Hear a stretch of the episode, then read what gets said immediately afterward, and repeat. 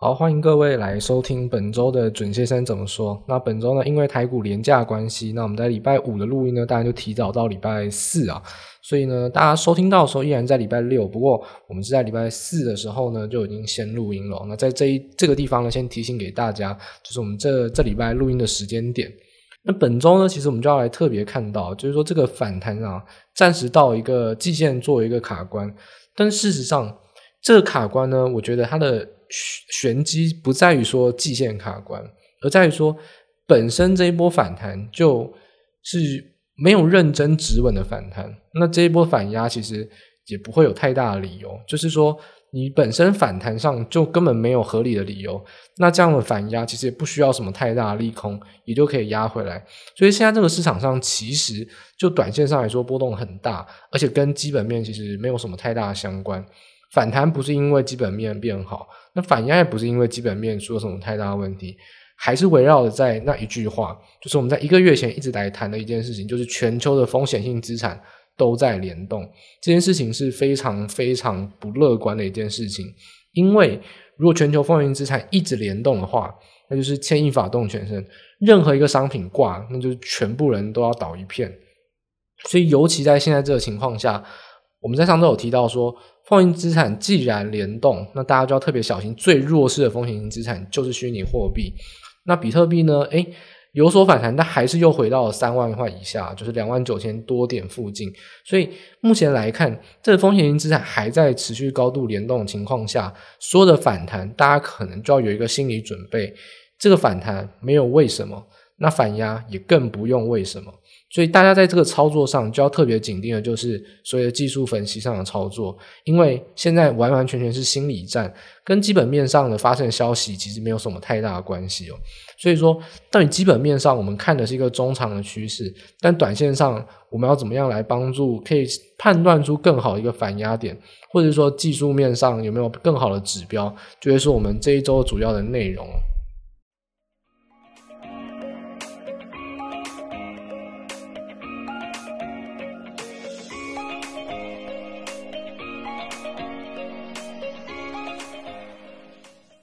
首先呢，其实我们来先看一下就是最新的消息啊，就是我们刚才在开头就有特别提到一件事情哦，这一波的反弹没有合理的理由，所以很多人呢，其实应该说很多新闻啦，上涨就要涨找涨的理由。我可以直接很肯定的跟大家说，这礼拜你看到的所有为了反弹而讲的利多理由，基本上都没有什么好在乎的，因为那个都是假的，就是为讲而讲啊，就是要掰一个理由罢了。有一个非常明显的例子是什么呢？这其实对于很多人来说，觉得说，哎，这是很关键性的因素，很重要。就是有传出说，拜登为了要降通膨，想要考虑调降中国的关税。那在这个事情上呢，呃，不用我说，其实很多研调机构、华尔街的报告，那我都看过，基本上就是两个字，基本上呢就是两个字啊，就是反对啊。为什么反对呢？因为这件事情，拜登说的这句话真的是有点随便说说。那我们先来讲为什么。第一个。现在这个对中国的关税啊，加征关税是来自于川普的时期。那川普时期当时候是用三零一条款嘛？那时候呢，三零一条款审核、审核、审核，然后呢就一路加、一路加，然后呢从三百亿、从一百多亿扩到三百亿，甚至有到甚至更多的一个涵盖范围，那就一路一路的加上去。那大家知道三零一条款呢，其实啊它是审核超过九个月。那现在这个重点就来了，这个就是政治上面的一个考量。拜登想要降关税，他的理由是什么呢？他理由也很简单，就是说这个是前朝做的事情，而且还是反，还是还还是敌对政党嘛，是川普，是共和党做的，所以他说我们要把这件事情取消。但拜登打了美好主意，就是说第一个就可以操作政治对立啊，就是因为通膨变高，诶，我可以说是共和党征关税的一个原因，就是把理由推卸到别人身上。这个点呢，我们等下再来否决。我们有数据上来否决，但是我们现在讲，就实质面上政治层面到底能不能实行？答案是反对，就是不可能。为什么呢？因为很多的美国的政治的一个评论啊，他们都已经有去查过这个法律的条文啊。基本上，如果拜登要要针对就是川普做的事情，所以我们要把它撤销，那就是怎么来的怎么去嘛。三零一条款当时候审核审核审核，然后加征。那现在你要把这个撤销，一样嘛，就遵循三零一条款。为什么当初你认为他有违反，现在认为没有违反，那一样嘛？审核审核把它删掉。所以拜登现在面临到最大的问题就是说，他想要政治操弄这个通膨的问题，顺便调降关税。那问到一个最大问题就是说，其他是随便讲讲的，因为如果他要操弄操弄到政治的话，基本上他要针对的就是共和党这个点，那他只能从三零一条款。就往回头路，把这个撤销为主。那我们这个就叫做一个负向的减免，也就是说，当初这个利空的理由啊，把它叠加上去。现在我们把这个利空理由撤销，但问题点就在于说，如果你是要把这个利空理由撤销，那条款嘛，你要是该审核就要审核。那像是巴龙周刊啊，他们其实就去做一个调查，他就说，如果真的要去审核三一条款啊，那其实当初九个月嘛，那现在如果你要审核，也要九个月，其实缓不济急，所以。哎，九个月后已经连就是连其中选举选完了，所以拜登要做这件事情哦，基本上我觉得也是讲讲而已啊，实质面上是不可能实行的。那拜登有没有办法真的调降关税？其实就要用反向的思考，就你不能用负向的减免，就是你不能把先前叠加上去的利空给取消，因为你这样子做，那你就要经过很庞大的审核。你应该要想是新的法案，我要怎么样子争，就是说正面的争议，我要把。另外一个方向走，就是说，好，那如果我要把关税降下来，我就弄出一个新的条款去调降部分商品的关税。那这种情况下，正向争议的话，你当然就可以用你执政的优势，或者说相对来说，你可以用通膨的理由去加速的通过。比起负向的减免，这绝对是可行的多。但纵使是正向的争议啊，那可行性大概是小于十趴吧。那为什么呢？因为基本上现在美国反中的力道还是非常大。那特别说，如果你要针对于中国调降关税的话，基本上这件事情是会非常引起反感的。但你也不能说调降所有人的关税啊，因为我们刚才所说的，如果你要用正向争议的条款的话，那你一定要只针对中国，因为你先前只有调调征中国的关税，所以基本上如果你这样子来做一个反向思考的话，你就会发觉说这件事情基本上就是一个空包弹，就是讲讲而已。那。这种讲讲而已的数据上，我们怎么来看呢？就是其实说，刚才谈到政治层面不可行嘛，负向的减免更不可行，正向的争议虽然可行，但是美国的民意会反对，甚至像是戴奇啊，或者像布林肯这些，是对比较鹰派啊、抗中的一些政治的人物也会反对。那这种情况下，其实就是这种减税的问题啊，减关税的问题，基本上就是已经做一个结论了，就是说不可能，或者说几率非常低啊，因为真的太麻烦了。政治这种东西呢，就是要拖很久，因为只要有人的地方呢，就会有争执；有争执的地方呢，哎，大家就吵来吵去。尤其现在啊，那共和党也不会想要让你把理由推卸到他们身上。那民主党本身也会有抗中一些分离的一些子族群会来反对这件事情，所以政治层面上当然是很难发生。但是我们这边在谈另外理由，就是说，哎，其实我们看到说，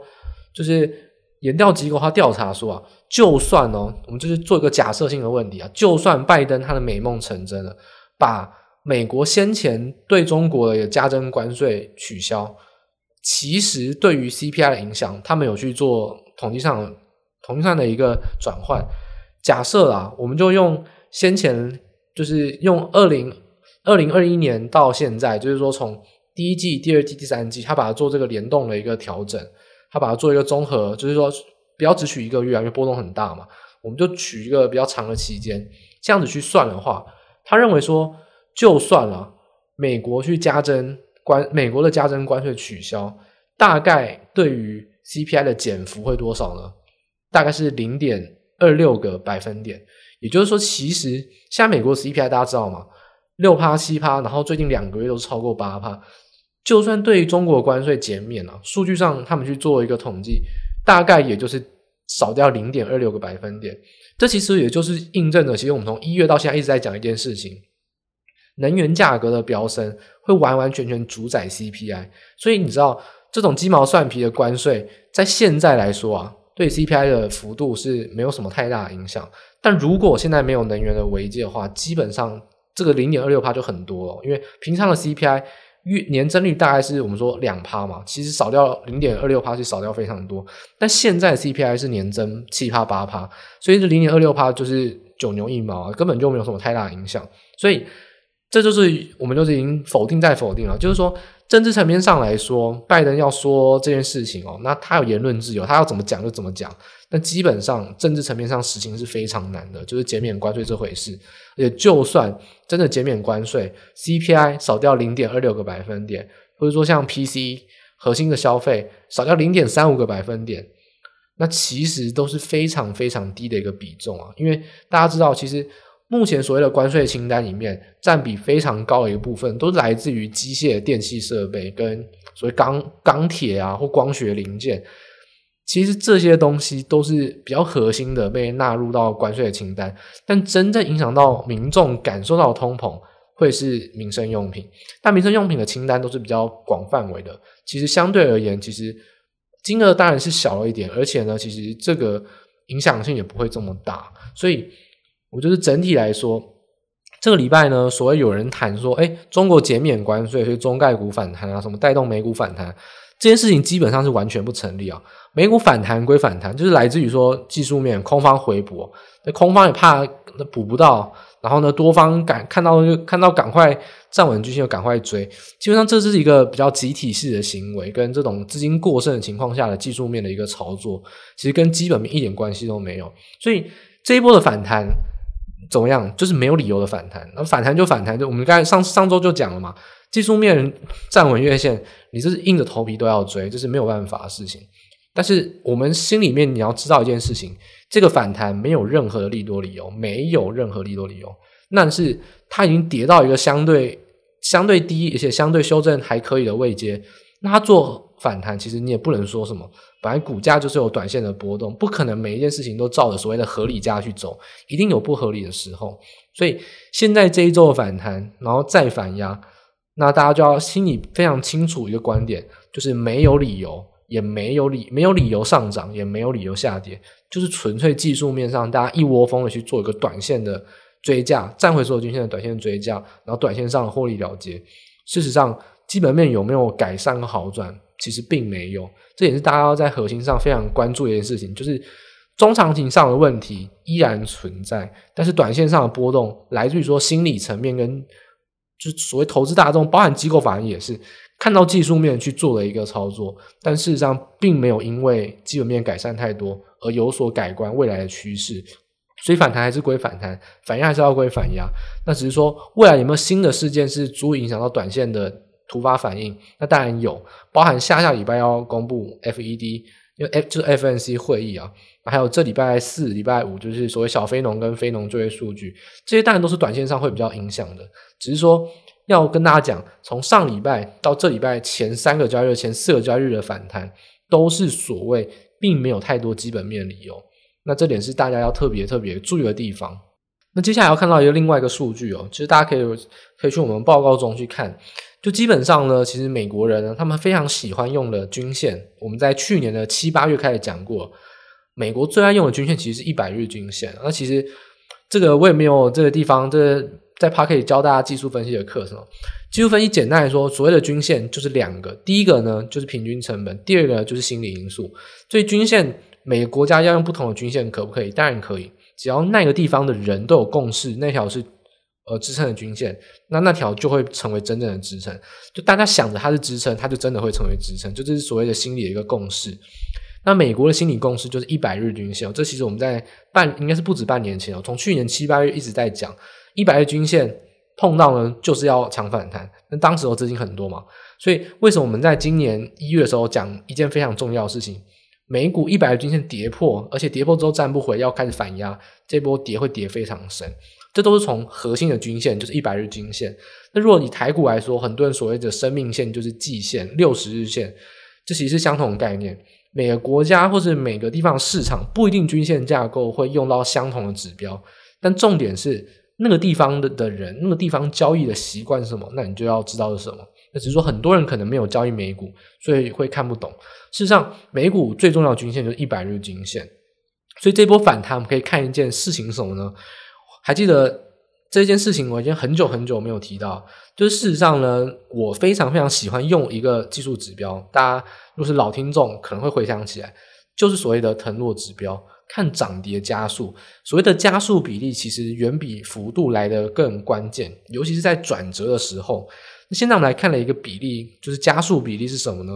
我们来看站回五十日均线的比例。那为什么要看五十日均线呢？因为我们刚才所说的这一波跌，从一月开始跌破一百日均线，而且一百日均线开始。向下反压，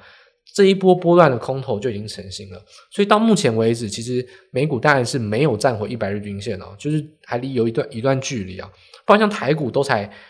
就是季线都还在反压嘛，所以六十日跟一百日这是还有一段距离。所以一百日均线连碰都没有碰到。如果我们现在去看所谓站回一百日均线的个股，那这个会有点没有意思，因为加速太少。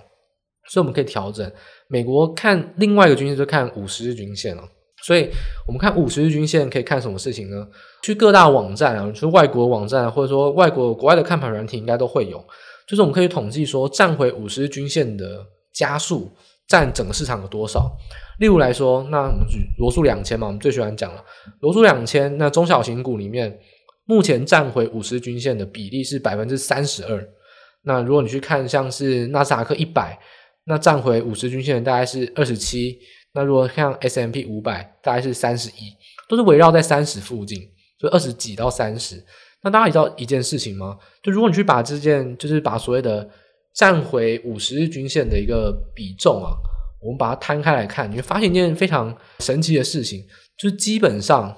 长期下来啊，碰到所谓的百分之十，通常会是一个极限的点。也就是说，一旦涨跌加速啊，就应该说站回五十日均线的比例啊，小于十帕的时候，通常都已经是进入到波段的超跌，这会有点陷入跌无可跌，因为已经没有任何的股票是高估的。那对于空方来说会很棘手，就是很难选股，所以这时候往往就会空方就开始回补，那这时候会造成比较开始缓和跟反弹，所以现在其实就面临到这种状况。这一波下跌呢，二月呢一度碰到了差不多十几趴到二十趴，然后呢一路的在四月三月初三月底有反弹嘛，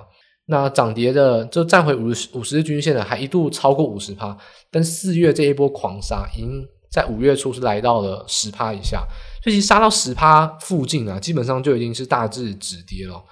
如果要杀到十趴以下，还要持续杀，通常啊，都要是全世界出大事的时候，例如说像是二零二零年的三月，就是所谓的原油的负期货，就是这种风险性资产的连锁，不然就是像是金融海啸或欧欧债风暴，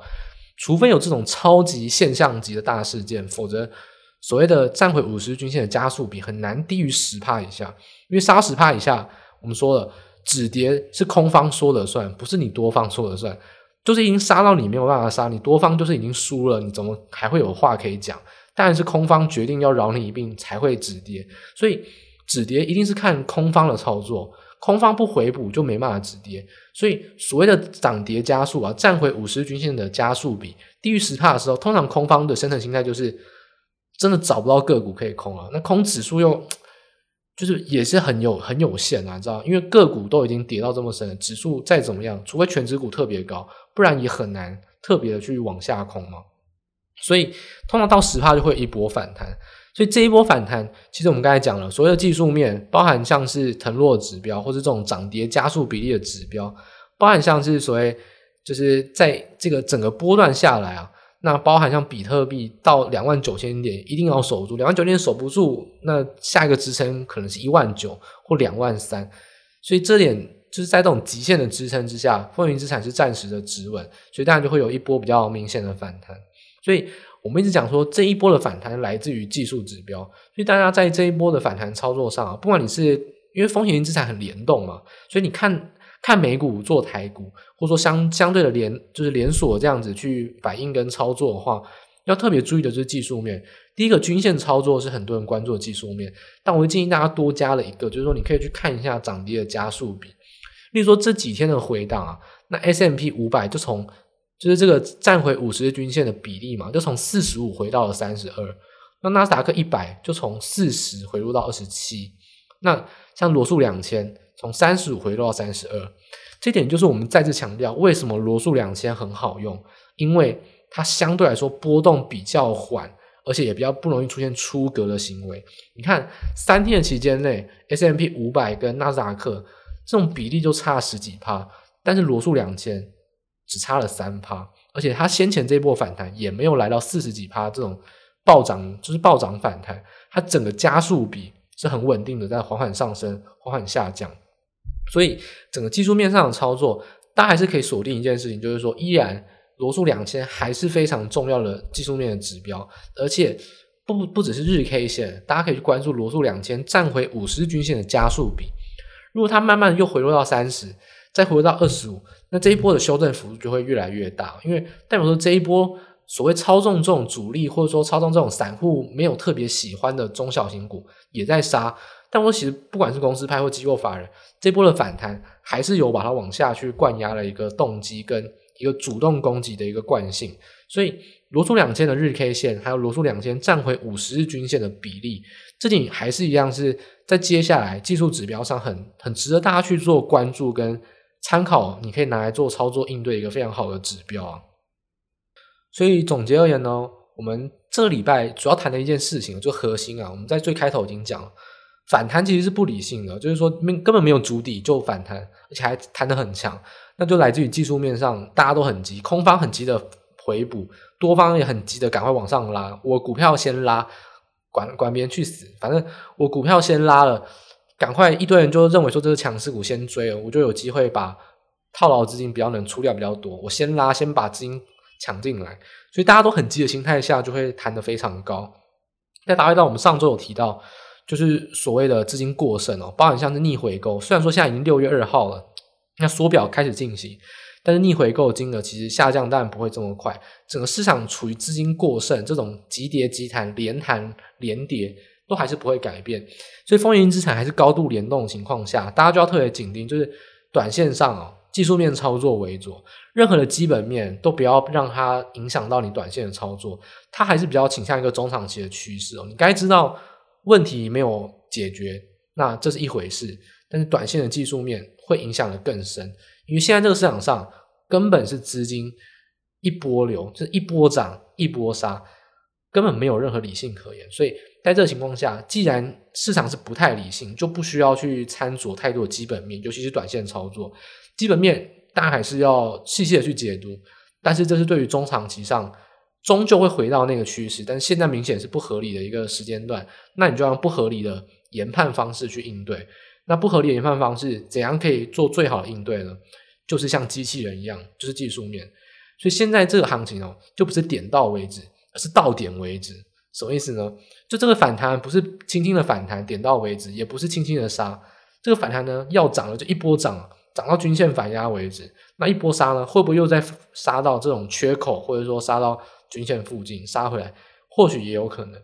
所以现在这个行情就是比较不理性啊，这种。不是点到为止，是到点为止，一定要碰到那条线，一定要杀回去，根本不管基本面这种不理性行情，大家就要特别小心。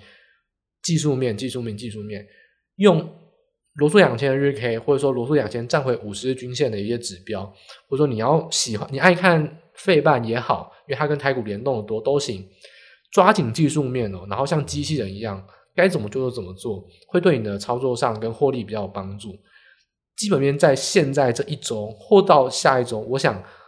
慢慢的、慢慢的，它会站回这个主导地位。但至少就短线上来说，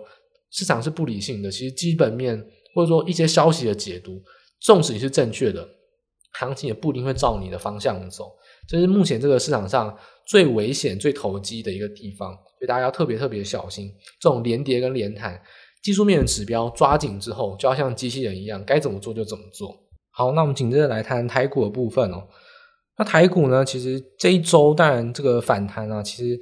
这个有一点比较，嗯，应该说比较它是一个假象的地方，在于说礼拜三这个 MSCI 调整了啊，所以最后一盘其实拉了非常夸张。所以我们刚才所说嘛，就是这个行情就不是点到为止，是到点为止。大家觉得说，哎，根本没有碰到季线就反压，结果呢？它 MSCI 就直接给你拉到季线附近，然后隔天呢再跳空走跌，所以大家就可以看到说，其实现在这个行情啊，就是说这个价格上就像是有一个真空带啊，就是说你要拉一下就拉上去，你要跌一下就跌下来。那还记得我们之前所说吗？就是日 K 棒越来越短，长长的由跌翻红，或者由红翻黑，然后缺口越来越少，这是比较止跌的信号。大家可以去看上礼拜。红黑 K 纵使交错，但是呢，它基本上就比较没有缺口。但这礼拜呢，又是频繁出现缺口，不然就是这种暴涨暴跌的现象。所以这也是行情上就是资金筹码比较短线上陷入混乱的一个征兆了。那重点又来谈到说，其实 MSCI 调整在礼拜三呢，当天其实台股总共是报了四千零三亿嘛。最后一盘啦，因为我们就比较讲最后一盘其实也可以啊，就最后五分钟嘛。最后，因为我们是看五分 K 的话，其实最后一盘的量其实就是明显的，就是一千五百九十四亿元。那这个拉高点数呢是一百五十七点。但是让这 MACI 调整呢，拉高点数，其实你就要去找，如果会拉高，基本上一定跟权值股有关了。那权值股基本上拉抬的其实也不多哦。当天其实很锁定的是，大概就是。台积电、联发科跟金融股做拉抬，其实事实上，包含像其他的权值股波动程度并没有想象中这么大，所以这点就是特别特别值得留意的地方，就是说，其实它拉抬点数的行为是有点刻意哦。那我们可以看一下，就是说，像联发科在最后一盘拉了十一块钱，那台积电更夸张，拉了十四块钱哦，它拉了两趴多，这非常多。那像金融指数也是最后一盘拉了零点九五个百分点，就拉了十五点左右。那整体来说，我们就来讲一件事情啊。如果是老听众就会知道，我们说 N C I 如果点数有大幅变动，冠尾盘、杀尾盘或拉尾盘都一样，一两天之内通常就要回补到正常的地方。基本上，我们来看一下有没有回补到它，就是说在五月三十、五月三十一号这个它在最后一盘之前的一个价位。那以台股来说有没有呢？诶，有，台股目前基本上是回到差不多五月三十号当天的一个。开盘价左右，基本上已经是比五月十九号更低嘛，所以它其实当然是有回补。那台积电有没有呢？有，台积电刚刚好回补到它差不多是 MSCI 调整之前的位阶。那金融指数呢，更不用讲，隔天马上开盘五分钟就直接杀回来了。所以这就是所谓我们说电子股跌升，金融股绝对还没有跌深。就电子就金融股，你只要乱拉，要砍下去的几率都还很高。就是说金融股现在绝对还不是一个非常合理的一个位阶哦。只是相对合理哦，但我觉得还绝对是还有往下杀的空间。那像联发科就稍微强劲一点，联发科就没有杀回到它 MSCI 调整之前的位阶，那但是也是大概回到四分之三左右啊，其实已经有回吐的差不多了。那整体来讲说，这 MSCI 调整到底它的含义什么呢？其实我觉得简单来说，大家也不用太过在意哦，反正一季就是一次啊。那简单来说，其实 MSCI 调整爆大量是肯定的，但动指数就是诡异的。就是说量一定是变大，但是指数为什么你要拉高？简单来讲，就是说买的人跟卖的人没乔好，买的人真的用很高愿价格才愿意买，卖的人都不愿意用很很低的价格卖吗？那事实上，可是隔天马上就吐回来，所以我觉得这比较有点是这种作价作现的一种倾向哦。那大家就我们之前有说过吗，如果是发生在最后一盘的爆大量杀尾盘和拉尾盘，那你不应该把那你那个日 K 棒啊，其实如果我觉得那个不管元大、凯基啊，那个 XQ，哎，真的。这个功能应该有啊，就是让我们可以改一下 K 线。其实那个 K 线应该画成上影线，而不是长红棒，因为那是一个很莫名其妙的啊，只你只拉最后一盘嘛。所以我反而觉得它那应该像是一个上影线一样，就它只是一个突然一分钟上去，隔天开盘连碰都没有碰到，直接跌回来，它比较像是这这种形态啊。所以大家就可以把它看作是一个像是上影线一样，就是在季线做反压。那只是说现在大概跌回五日线，大家就要记得我们刚才所说的。全球风险型资产联动，那现在行情是非常投机，所以不要用太多的消息面的利多利空去看待，因为很多都是新闻乱掰的。你应该用技术面，就该怎么做就怎么做。所以五日线跌破了，而且今天跳空也收了相对低点，那就是找下一个支撑。下一个支撑在哪呢？基本上下一周十日线会往上走嘛，那基本上就是去找十日线。那十日线应该不会碰到缺口。就是不会碰到大概一万六千三百五十附近，就会实现，就应该会超过他们了。所以说下一周其实应该先看的点是大概是一六四七零左右。那一六四零零到一六四七零，就是如果你回档的快，那像礼拜一马上就回档，那可能就会在一六四零零就要碰到十日线，然后甚至去挑战缺口。那如果你是两天三天慢慢跌，那十线就慢慢拉上来，那你可能碰到十线的点就会是一六四五零、一六四六零嘛。所以。下周呢，其实还是一样，就是一样是找回撤的支撑哦。就是说这一波反弹非常强，拉上去也非常哦，很美好，很像，简直就像是精准作图一样。碰到季线的反压回来之后，那就一样，就去找技术面的支撑。现在技术面支撑其实大家就可以简单化，第一个就是五月二五月三十号的长红半一半，大概一六四五零到一六四七零。那接着大概就是缺口啊。就是说五月这个五月二十八号、五月二十九号之间的缺口。那这个缺口呢，基本上也是差不多就是十日线或月线的地方了。所以这三个位阶其实短线上，但底下支撑很多，有大概有一二三个支撑。那大家就可以把握一个点哦，就是碰到支撑呢，通常如果没有马上反弹哦，大概就是要破。就像今天碰到五日线跌破了之后呢，又站回来，可是站回来之后呢，也没有往马上往上急拉，那就是要再破。所以大家可以把握这个点，碰到这些支撑呢。其实，其实基本上你就给他三十分钟左右。那如果三十分钟内没有马上做支撑反弹，而且远离这个均线的话，那在这边慢慢焦灼，就是要再往下去找下一个均线哦。就是说，所谓支撑呢，就是要碰到就马上马上离开啊。如果碰到还在那边黏来黏去，那就是要往下再去找。所以这三个支撑，大家在下一周就可以特别紧盯。一样，台股还是紧跟着技术面去操作，因为这个行情没有理由的上涨，那你就没有理由的下跌。不要用太呃太消息面或基本面解读去看待这个行情哦，否则你会觉得你是一个你你会像是一个孤独的一个先知，你就觉得说明明就是这样子，为什么没有？因为没有为什么？因为现在行情就是涨得这么畸形，所以你只能用市场上不合理，你就必须要用不合理的态度去面对它。只是说你必须比他们早一步出手，那你就要用技术面的方法，果决的去在某些点。去做一个停利跟停损，进场跟出场。就下礼拜，包含长红 K 的一半一六四六零，包含像是缺口，像是差不多在一六三六八，然后还有像是缺口的一六二六六，这三个点呢，一样就是碰到了三十分钟内有没有马上反弹？没有，基本上就是要再找下一个，就是要再找下一个。所以这种简单的技术面支撑，对于很多人来说，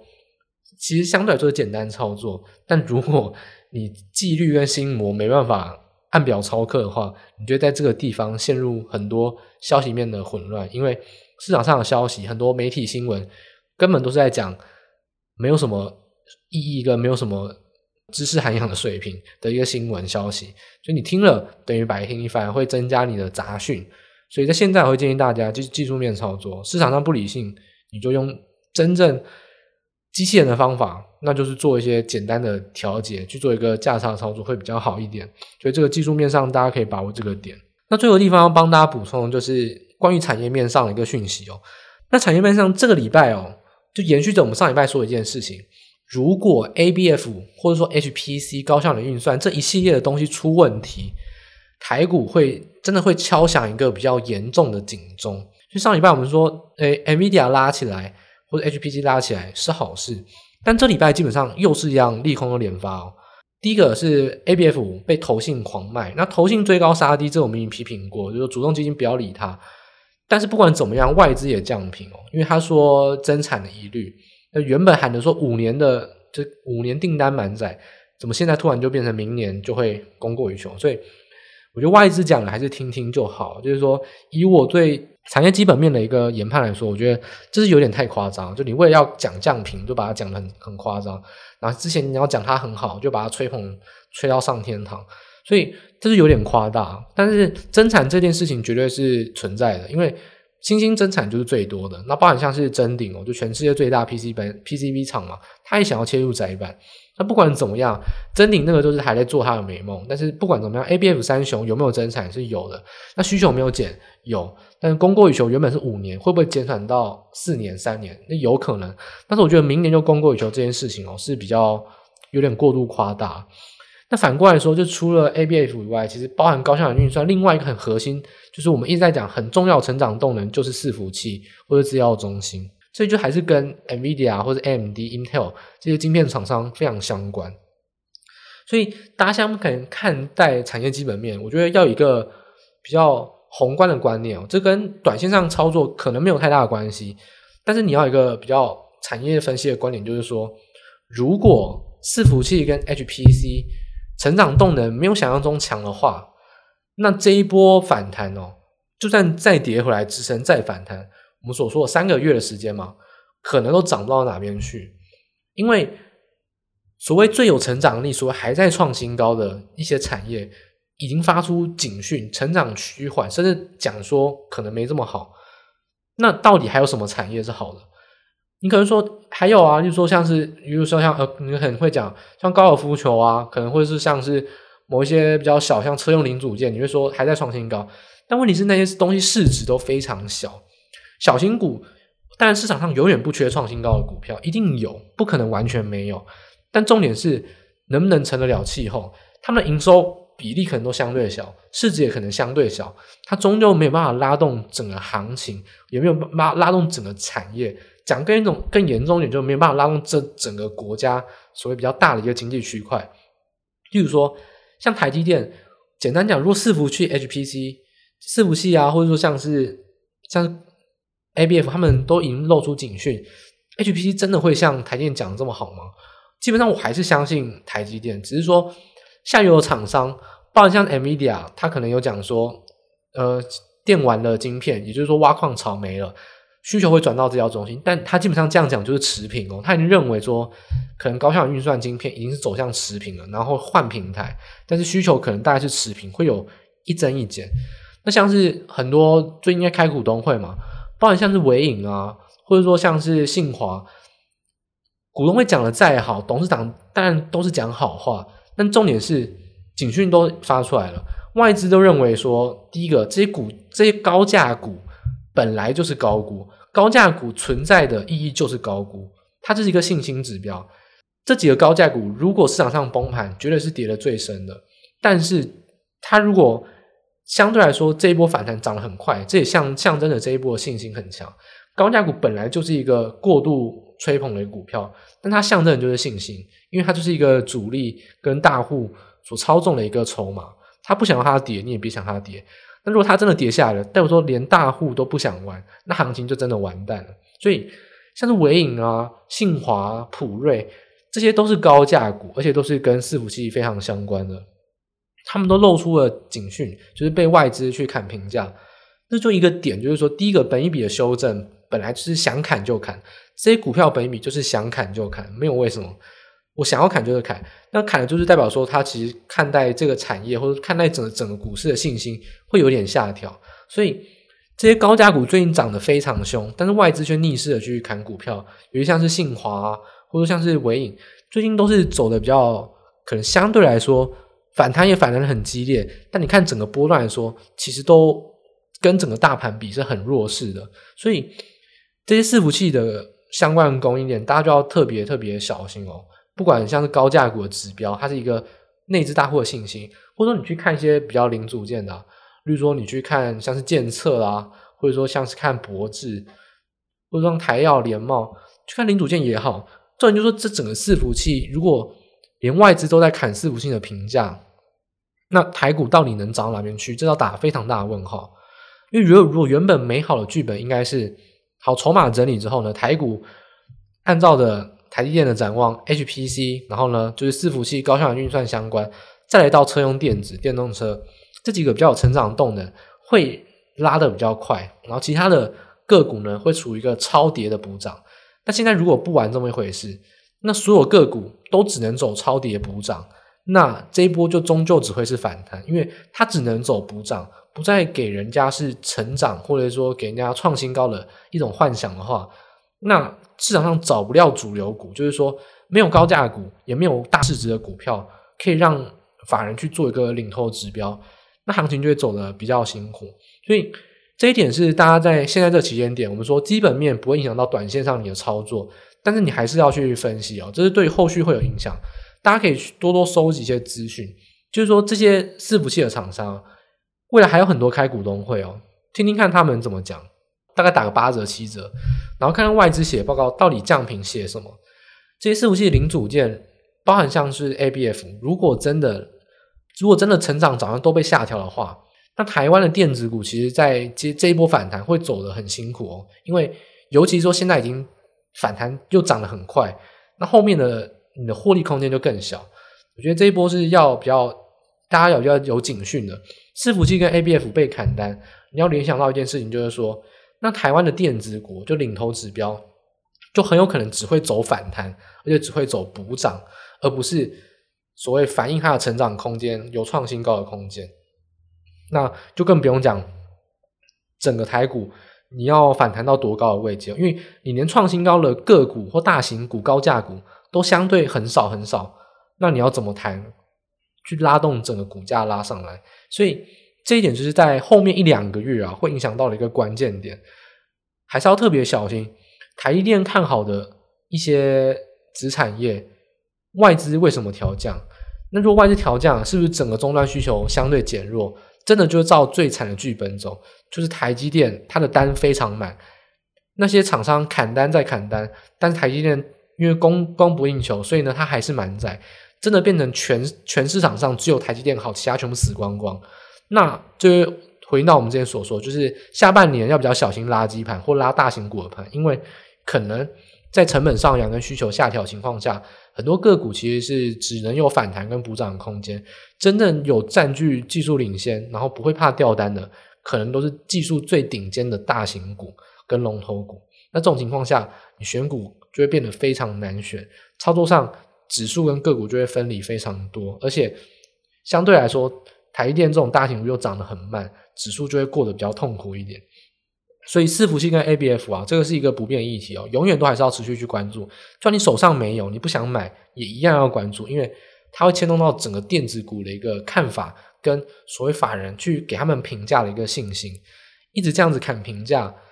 对台湾的电子股会是非常大的警讯。我觉得在未来一两个月都会陆陆续续发酵。如果这个事情是真的话，那大家都要非常非常小心哦。这个产业上的一些展望，特别关心 Intel。然后呢，NVIDIA 跟 AMD，台湾要特别关心，像是普瑞、信华，然后呢，像纬颖，然后还有像矽智财的股票，这种高价股，通常都会是一个信心的一个指标，要比较小心他们价格跌又被降平，那整个电子股没有梦想、没有创新高的未来的想法，会在未来这两个月反弹会过得相对艰辛一点，这个是比较。中长期一点的看法，但是大家要谨记在心哦，也是可以趁这段时间多做功课。反正现在基本面不影响行情嘛，你就可以多做一点基本面备战未来啊，就是你的储备粮食这样子。所以整体而言呢，这礼拜呢，我们的分析大致上到这边结束啊。简单来说，行情呢还是那一句话，就是没有理由的上涨，没有理由的下跌，那你就是用技术面、机械式的操作去做价差，会让你比较有获利的空间。所以在接下来这段期间内呢，大家就可以去紧盯。像罗素两千的五十均线的一些加速比，还有罗素两千的日 K 均线，方向台股像是一六四五零，然后呢一六三八零，然后呢一直到一六二六六这几个点的这些支撑啊，碰到了没有反弹就找下一个，碰到没有反弹就找下一个，那看看到底什么时候会有支撑，短线这么多支撑，那在哪一个支撑会止稳，就是在就会是你的进场点的一个指标，所以技术面操作是下周最重要的一个指标。那我觉得很多基本面的因素呢，可以持续的去做功课，但是不会影响到短线上你的操作跟行情的变化。毕竟现在这个市场上是比较非理性的一个一波流行情，资金是过剩的，所以技术面帮助你操作会是最重要的一个核心。但中长期基本面跟总经的分析，绝对还是你获胜的必备良药。那这点就是我们在这周要特别提醒给大家的。那本周节目就到这边到此结束哦。那希望大家呃端午佳节愉快。那一样在下礼拜六呢，可以持续听我们的节目。那我们就在下周六同一时间同一个平台再跟大家再见喽。那大家拜拜。